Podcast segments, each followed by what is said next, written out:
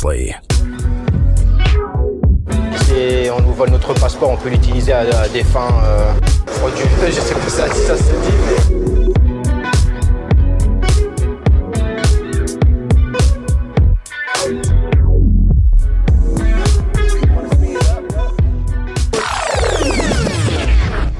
Début février 2010, lundi 13h.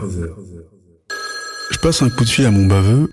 Il m'oriente vers un spécialiste. Rendez-vous 17h près des Champs-Élysées. Je descends à Georges V. Bonjour. Je suis assis face à lui dans un bureau immense. J'expose mon cas. Le mec est grand, la voix sûre et le verbe tranchant. C'est parti pour un combat en 15 rounds au moins, me dit-il. Ça va être long et ça va être dur. Le lendemain, je reçois des courriers de Finaref et de la FNAC. Souvent, les escrocs se servent de votre nom pour toucher vos prestations sociales, souscrire des crédits ou encore monter des arnaques. etc. Avec le passeport trafiqué et un faux justificatif de domicile, Sur d'éventuels crédits à la consommation. Évidemment, mon avocat reçoit tout par mail. Et heureusement, aucun prélèvement sur mon compte. Je préviens ma banque Et là, dès le lundi, marque le début d'un long cauchemar. plein de comicos me contactent. Du 9.5, du 9.2, du 9.3 et même une commissaire du 7.8. J'ai planté trois fois. Le premier réflexe, lorsque vous vous rendez compte que vous êtes victime d'une usurpation d'identité, est de porter plainte au commissariat de police. Et à la fin, j'ai dit, foutez-moi la paix, putain, foutez-moi la paix. On m'explique qu'aucun commissariat n'est en lien.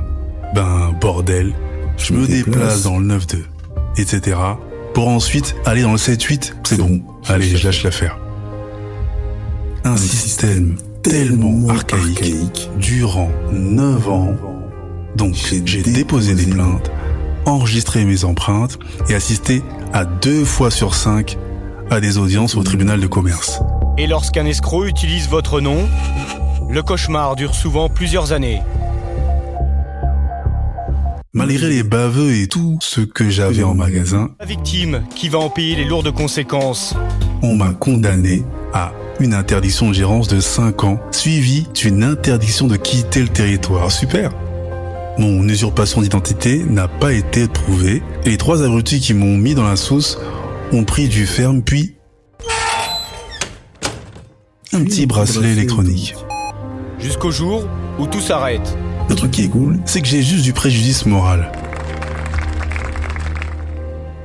Il y avait beaucoup d'autres victimes. Elles ont été presque dépouillées et en dépression. Mais d'autres se retrouvent dans des situations beaucoup plus graves.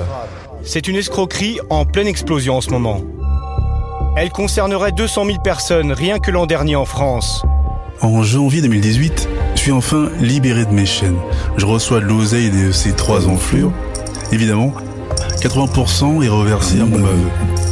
En gros, j'ai rien touché et c'est un peu normal. Parlons français. Si on pète tes paplards, t'es dans un vrai bourbier. La loi ne peut rien pour toi et ça, on me l'a bien fait comprendre. Donc reste, Reste prudent, prudent et et reste, reste connecté.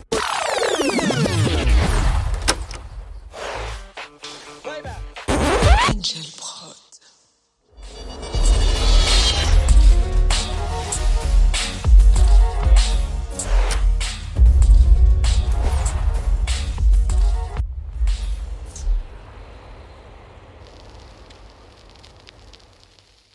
LCDG Prod.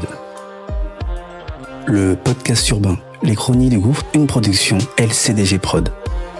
À la réalisation et au mix, Njolo Chaco pour Angel Prod. Un concept visuel, Valik Chaco.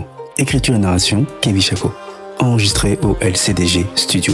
Les Chroniques du Gouffre, c'est également une chaîne de podcast comprenant Qu'est-ce que tu fais si pose la question du choix. Un podcast interactif court de 60 épisodes et Proxémie, un podcast de fiction originale qui parle des relations humaines post-Covid-19. Tu peux retrouver tous nos programmes sur Acast, Apple Podcast, Spotify, Amazon Music Podcast, Deezer et toutes les autres plateformes de podcast. N'oublie pas, mets des étoiles, abonne-toi, partage et parle-en autour de toi. Il y a aussi la chaîne YouTube, Les Chroniques du Gouffre, même sanction. Abonne-toi, partage, like, fais de la promo qu'on puisse grossir. Sur ce, À bientôt.